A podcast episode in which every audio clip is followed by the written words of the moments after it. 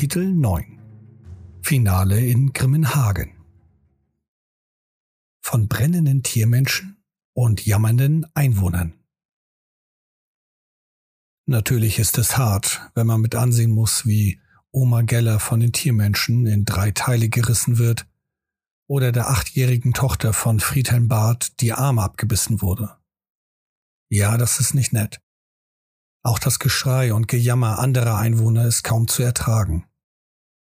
Selbst angeblich mutige Menschen fangen an zu weinen und entleeren vor Angst ihren Darm, wo sie gehen und stehen. Haustiere flüchten. Der bissige Hund Beißer zieht sich mit der Rute zwischen den Beinen zurück in seine Hundehütte und der Maulheld Robert Haller, ein Schläger übelster Sorte, weint wie ein Kind, während er zusammengekauert an der Hauswand der Schlachterei Bose und Hamm hockt. Martin Drescher, der Schuhmacher, steht staunend auf der Straße, die Hose an der Vorderseite auf Höhe der Oberschenkel durchnässt. Sein schwarzes Haar bekommt weiße Strähnen. Ja, das ist der panische Grimmenhagener, der Jammerlappen von nebenan, der Feigling und das Großmaul neugierig und schadenfroh, aber wenn er selbst betroffen ist, eine feige, winselnde Ratte. Aber da gibt es noch die anderen Grimmenhagener, Leute, die sich gegen die bestialischen Tiermenschen zur Wehr setzen. Der 13-jährige Walter Tramm zum Beispiel, der ohne das Zutun von Magie ein ganzes Dutzend Tiermenschen in Brand gesteckt hat. Hildegard Mohn, die mit Messern aus ihrer Küche mutig auf einen Ungor eingestochen hat, um anschließend von diesem erwürgt zu werden. Der Ungor verblutete wenige Minuten danach. Der Halbling Fettfresse, ein meisterhafter Beutelschneider, der mit dem Teil eines Treppengeländes den Tiermenschen den Schädel einschlägt. Das ist der Moment, in dem aus Verzweiflung und Angst Mut und Entschlossenheit wird. Das ist der andere Grimmenhagener, dieser lässt sich nicht so einfach beeindrucken, kämpft er doch mit allen Mitteln, die ihm zur Verfügung stehen. So auch hier. Mitten in diesem Gemetzel finden sich nun unsere Charaktere wieder. Auf der Straße am frühen Morgen. Der Kampf erreicht eine Form, in der taktisches Denken zweitrangig wird. Alle stellen sich auf einen langen Tag ein. Ein Tag voll Leid, Trauer, Blut und Tod.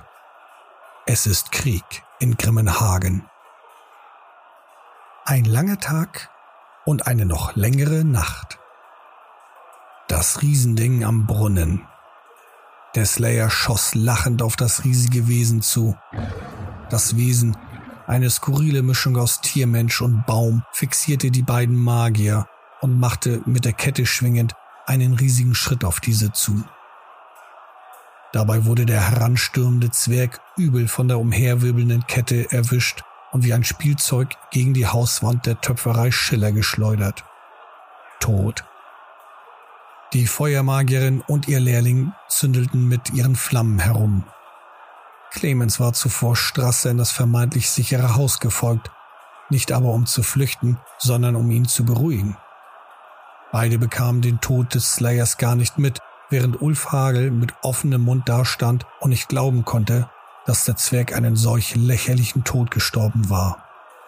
Von einer Kette an einer Hauswand geschmettert. Das war kein ehrenvoller Tod. Der Zwerg klebte buchstäblich ein paar Sekunden an der Wand, löste sich und klatschte auf die Straße. Da blieb er dann mit dem Gesicht nach unten liegen. Eine rote Pfütze bildete sich unter dem rasierten Schädel. Das Riesending stapfte auf die Magierin zu, welche aus seiner Sicht die größere Gefahr darstellte als sein kleiner, aggressiver Zwerg. Clemens, der es geschafft hatte, Ken zu motivieren, kam mit ihm im Schlepptau aus dem Hauseingang. Sie rannten auf Ulf zu. Die Feuermagierin holte nun alles aus sich heraus. Der Boden brach auf und eine Feuerwand trennte die Gruppe von dem Ding. Die faustgroßen Pflastersteine die für den Bau der Hauptstraße benutzt worden waren, platzten unter der Hitze und Teile von ihnen wurden zu Geschossen. Glücklicherweise wurde niemand getroffen. Die Magierin kämpfte mit ihren Kräften. Sie rauchte aus allen Körperöffnungen. zumindest oberhalb des Bauchnabels. Selbst aus den Augen stieg Rauch auf. Das Ding wich zurück, ließ es sich zumindest von Feuer vertreiben. Schüsse aus Pistolen und Armbrüsten steckte das Ding weg. Zum Abschluss platzte durch die Hitze oder vielleicht auch durch einen Treffer mit der Keule des Dings der Brunnen. Nun schoss das zuvor erhitzte, kochende Wasser die Straße hinunter, genau auf die Gruppe zu. Strasser konnte geschickt ausweichen, während Ulf und Clemens sich Verbrennungen an den Füßen zuzogen. Das Ding holte wieder zum Angriff aus und die Feuermagierin mobilisierte ihre letzten Reserven. Sie brüllte die umstehenden Leute an, sie sollen doch flüchten, solange sie noch können. Das taten die meisten. Die Herrschaften, bestehend aus Ulf Hagel, Clemens Hochhuth von der Lerche und Kent Strasser, hatten eine brillante Idee. Sie erinnerten sich an die Kanone, welche bei der Kaserne im Norden der Stadt vor dem Eingang stand. Ein Geschenk aus Nullen mit dem Schriftzug Grüße aus dem Wiesenland. Dort wollten sie nun hin, die Kanone klar machen und das Ding damit erschießen. Soweit die Theorie.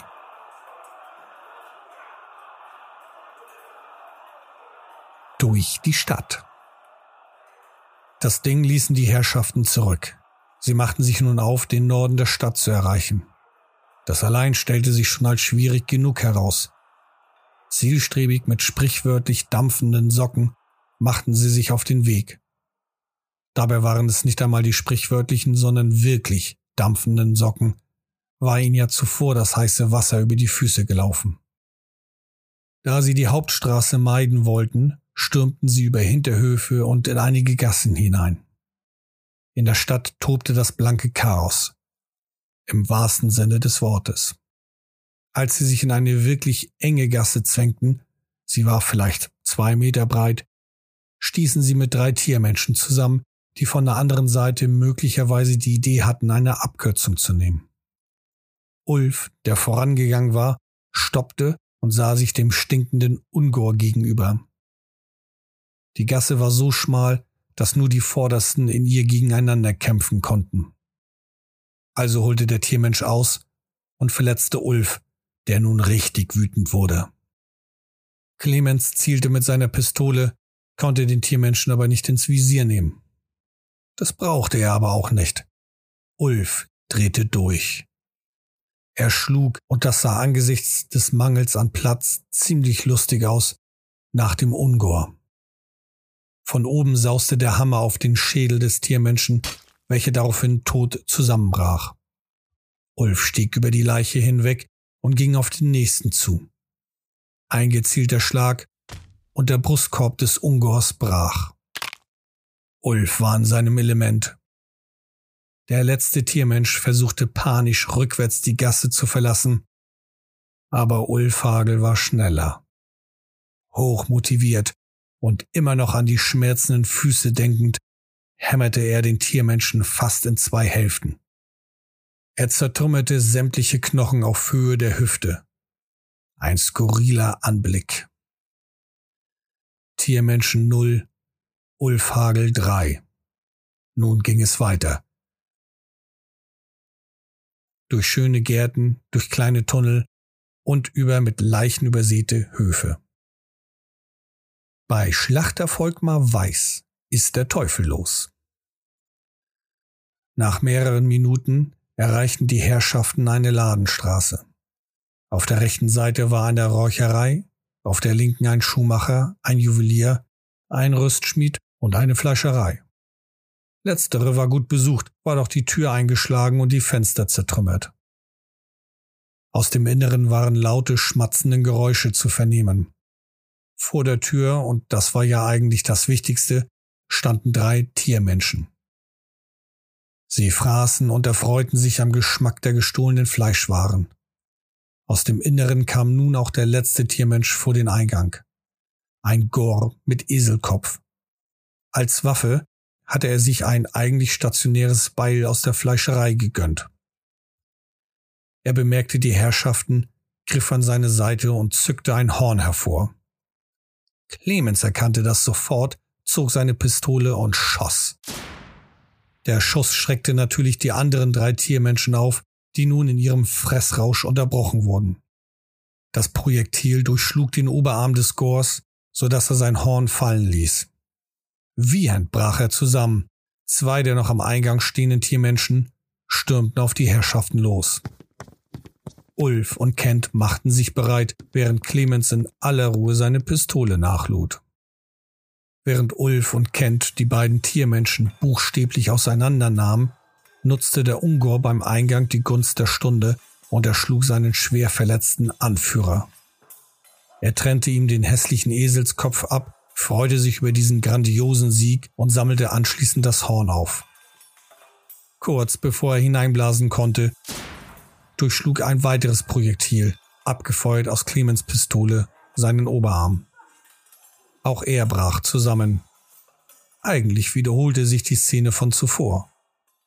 Ulf und Kent hatten nun die anderen beiden erschlagen und waren auf dem Weg zum Eingang der Schlachterei. Mit dem winselnden Ungor machten sie kurzen Prozess und Ulf zertrat das Horn. Im Inneren der Schlachterei hatte man Volkmar Weiß, wenn es denn war, an die Wand gehängt, aufgespießt mit einer harpunartigen Waffe. Kent, der sich zuvor beim Kampf verletzt hatte, bestand darauf, seine Wunden zu versorgen. Dabei stellte er sich derart bescheuert an, dass Clemens einschreiten musste. Humpelnd ging es für Strasser nun weiter, auf zur Kaserne. Die Kanone und das Dilemma des Transports. Die Herrschaften erreichten das Kaserngelände. Hier im Norden der Stadt war es verhältnismäßig ruhig, besonders bei der Kaserne. Zwar hörte man auch hier Schreie und Kampflärm, doch war es wirklich ein Witz verglichen mit dem, was im Süden der Stadt vor sich ging. Die Ankunft der drei ließen Plünderer das Weite suchen, die sich zuvor an den zahllosen Leichen zu schaffen machten. Da stand sie. Am Eingang. Die Kanone. Ein Geschenk aus Nullen. Im besten Zustand. Ulf interessierte das nicht, war es doch eh nur eine ehrenlose Weise, Gegner zu erledigen. Aber in diesem Fall, jeder versuchte sich zu erinnern, was man für das Abfeuern einer Kanone alles benötigt. Ganz klar, eine Kanonenkugel. Davon lagen einige in der Gegend herum. Ulf sammelte diese ein. Mehrere Gebäude brannten, dummerweise auch das, was Kent als Pulverkammer identifizierte. Eilig machten sich Clemens und Kent auf den Weg dorthin. Das Gebäude stand lichterloh in Flammen. Als Kent und Clemens sich durch die Räume quälten, entdeckten sie, dass die Flammen bereits nach den Pulverfässern griffen. Nun musste es wirklich schnell gehen, würde doch gleich das ganze Gebäude in die Luft fliegen. Strasser rannte wie ein flüchtendes Reh auf die Fässer zu. Er griff sich eines dieser Fässer, sie waren relativ klein, aber sehr unhandlich, drehte sich zu Clemens um und stürzte in seine Richtung. Hinter ihm zischte es bereits. Clemens hielt die Arme auf, damit ihm Kent das Fass zuwerfen konnte. Das tat er auch, doch Clemens fing es nicht auf. Das Fass landete einen Meter weiter. Der erste Knall aus dem Inneren der Kammer war bereits zu hören und zu spüren. Kent machte sich aus dem Staub, indem er seinen Hintern direkt aus der Tür in die Freiheit bewegte. Clemens, der wusste, wie wichtig dieses Fass Schwarzpulver war, griff sich dieses und stürmte in Richtung Tür. Zeitgleich explodierte die Kammer. Draußen wurde Kent Strasser von der Druckwelle erfasst und von ihr umgerissen. Ulf, der ein paar Meter weiter stand, verlor vor Schreck eine der Kanonenkugeln, die auf seinem Fuß landete. Ein lauter Schmerzenschrei, der alles übertönte. Clemens kam, im wahrsten Sinne des Wortes, aus den Trümmern geschossen, das Fass entschlossen in den Händen haltend. Er landete unsanft auf dem Kasernenboden das Fass zerbrach unter seinem Gewicht. Der Hut von Clemens wurde durch die Druckwelle weit in die Luft befördert, landete einige Meter von ihm entfernt und rollte auf dem Rand zu ihm zurück, so dass er ihn gleich wieder aufsetzen konnte. Nach wenigen Minuten hatten sich alle wieder gefangen und man überprüfte, ob man alles zusammen hatte. Diese Frage wurde mit einem Ja beantwortet. Der Transport der Kanone sie war eigentlich sehr einfach zu steuern, stellte sich als ein wahres Martyrium heraus. Wollten die Herrschaften das Gerät doch tatsächlich über eine Treppe nach unten befördern. Ein anderer Weg hätte zu viel Zeit in Anspruch genommen. Beim Transport nun stellten sich alle dermaßen dämlich an, dass man einen Zeitungsartikel in den Altdorfer Nachrichten hätte bringen können. Jeder meckerte und hielt den anderen für unfähig. Clemens ließ ohne Grund auf einmal los. Strasse erhalte einen Schwächeanfall und Ulf war nur noch am Schimpfen. Der Transport, besonders der auf der Treppe zur Hauptstraße, war gar so lächerlich, dass man für kurze Zeit den Grund dafür hätte vergessen können, weswegen sie diese Strapazen auf sich nahmen. Es lösten sich Teile, die die Räder blockierten, und mehrfach war die Kanone kurz davor, den Herrschaften komplett zu entgleiten. Ein Haufen inkompetenter und augenscheinlich schwacher Männer. Irgendwann aber schafften sie es, unter schwersten Anstrengungen, die Kanone auf die Hauptstraße zu bringen. Von hier aus ging es nun nach Süden. Feuer frei. Fast am Ziel angekommen, begrüßten sie einige der Soldaten, die genau wussten, was die Herrschaften mit der Kanone vorhatten. Das Ding wütete immer noch dort, wo es zuletzt gesehen worden war. Es zerschlug Dächer, schleuderte seine Gegner einfach durch die Gegend und verbreitete Angst und Schrecken. Um die Kanone herum versammelten sich nun Einwohner und Soldaten. Glücklicherweise, und das war wirklich Glück, war die Kanone schussbereit und das Ding kam just in diesen Augenblick auf die Straße. Ein trüber Blick in die Richtung der Leute und dann rief der Kanonier Herbert Schwarz Feuer! Die Kanonenkugel, eigentlich zwei, es war ein Kettengeschoss, wirbelte durch die Luft auf das Ding zu. Der Treffer ließ jeden Zuschauer jubeln. Einige grölten schon los, bevor das Geschoss das Ding erreichte, konnten sie doch schon abschätzen, ob es trifft oder nicht. Der Schädel des Dings wurde zerrissen. Eine Fontäne von Blut schoss zwei Meter in die Höhe. Dann blieb das Monster noch fast zehn Sekunden stehen, bevor es leblos zu Boden krachte. Das Siegesgeschrei der Schützen und der Leute war ohrenbetäubend. Das Ding war tot. Nun kämpfte man überwiegend nur noch gegen die Horden. Blutige Straßen. Von Struktur keine Spur mehr. Nichts war organisiert, versuchte doch jeder nur noch irgendwie zu überleben und seinen eigenen Hintern in Sicherheit zu bringen. Nun folgten die verdorbenen Abgründe des menschlichen Charakters. Ja, auch Halblinge und gelegentlich auch Zwerge benahmen sich so richtig mies. Der menschliche Charakter aber zeigte nun sein hässliches Antlitz. Mitleid, Hilfe oder Gnade wurde von niemandem mehr gewährt. Aus der harten Ellbogengesellschaft war nun eine Geh zur Seite, sonst schlage ich dir den Schädel ein Gesellschaft geworden. Egoistisch und panisch sorgte man sich nicht mehr um Hilfesuchenden. Einzig die Schalianerinnen hielten zu ihrem Glauben, nahmen sich den Bedürftigen an. Aber bald schon platzte der Tempel aus allen Nähten. Verirrte, Weinende Kinder mit ihrem Spielzeug in den Armen riefen schluchzend nach ihren Eltern. Tiere aller Arten flohen. Auch Ulf, Kent und Clemens kämpften an vielen Fronten in der Stadt. Den ganzen restlichen Tag und die ganze Nacht. Immer wieder stürmten die Tiermenschen Welle für Welle in die Stadt. Am Ende blieben die Herrschaften am westlichen Rand der Stadt, in der Nähe des Ulrich und des Sigmar-Tempels. Drei lange Tage waren vergangen. Die Lage hatte sich nicht viel verändert. Da erreichte eine schlimme Nachricht die Herrschaften. Das gleiche, nur in grün. Offenbar schien der Angriff der Tiermenschen und die damit verbundenen Rauchsäulen, die von der Stadt emporstiegen, die Aufmerksamkeit einiger Grünhäute geweckt zu haben. Vielleicht waren es auch die flüchtenden Einwohner, die den anrückenden Orks in die Hände fielen. Eine Sache war aus Sicht der Orks ganz sicher. Hier war mehr drin. Neben dem Angriffshorn der Tiermenschen aus westlicher Richtung grüllten nun auch die Orkhorden aus südöstlicher Richtung zur Attacke. Der Verteidigungsring innerhalb der Stadt hielt stand. Vorerst. Natürlich ahnte niemand, dass sich zu den Tiermenschen nun auch noch die Grünhäute gesellen würden. So kam es, dass Grimmenhagen nun noch mehr zu leiden hatte. Nur noch ein Wunder konnte helfen. Und genau das ließ nicht lange auf sich warten.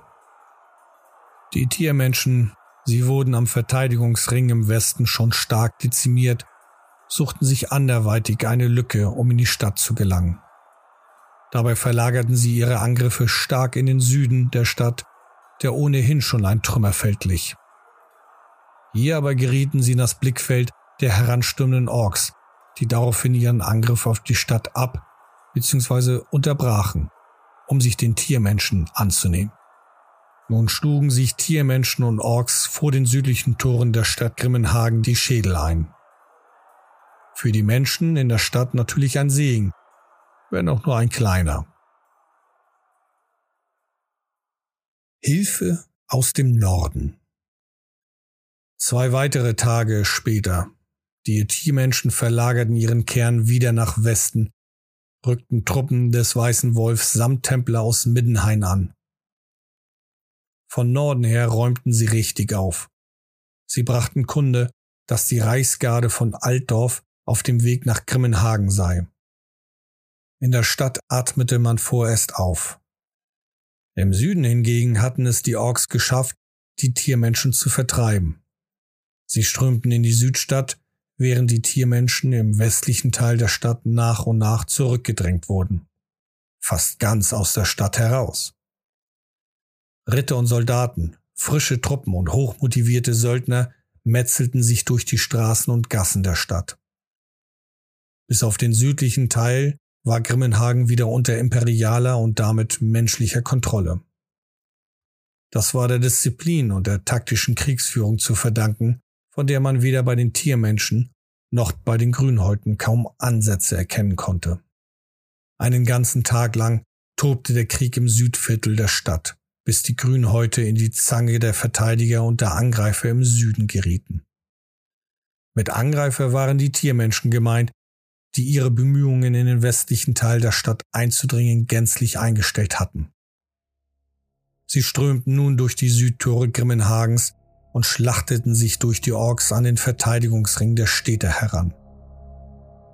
Die Orks waren geschlagen, die Schlacht tobte weiter.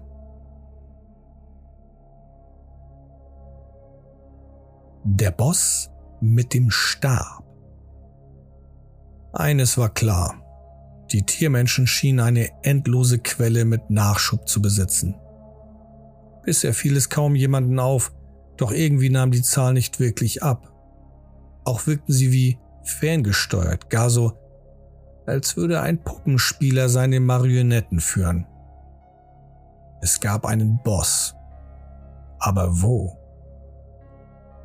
Gotthard Emden, Priester des Sigma, erwähnte mehrfach die Wälder im Westen. Hierhin wollten unsere Herrschaften gehen. Sie waren fest entschlossen, dem auf den Grund zu gehen. In der Stadt wurde zwar noch gekämpft, doch waren die Soldaten und Templer nun in der Überzahl.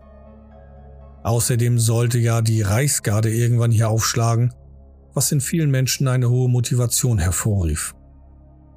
Also machten sie sich auf in den Wald.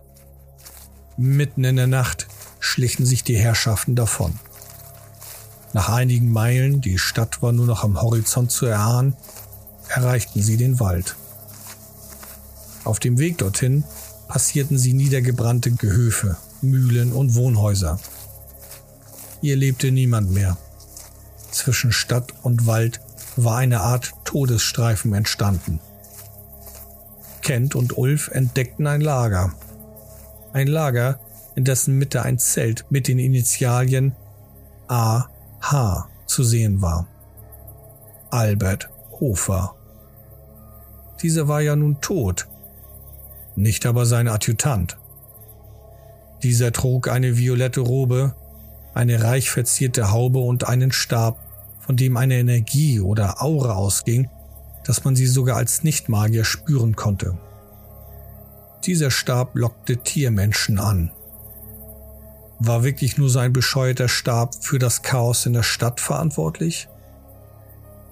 Zwar waren es nicht mehr ganz so viele, doch sammelten sie sich um den Magier herum und befolgten blind seine Anweisung. Der Stab musste ein sehr mächtiges Artefakt sein. Und es musste zerstört werden. Da waren sich alle einig. Doch wie? Außerdem fiel den Herrschaften auf, dass der Magier keineswegs etwas mit dem Blutgott Korne zu schaffen hat. Zwar kontrollierte er die Tiermenschen, doch er selbst sah nicht ansatzweise so aus, als würde er dem Blutgott huldigen. Ulf, Kent und Clemens hatten genug gesehen. Sie wollten zurück, um Hilfe zu holen. Dummerweise waren sie beim Zurückgehen dermaßen laut, dass sie die Aufmerksamkeit der Leibwächter des Magiers auf sich zogen. Zwei Minotauren. Einer von ihnen stürmte los, holte die Herrschaften ein, stellte diese. Clemens schoss und traf. Ulf und Kent schlugen ebenfalls auf diese Monster ein, welches dank ihres Zusammenhalts ziemlich schnell zu Boden ging. Nun traten sie den Rückzug an. Nein, sie holten nur Anlauf.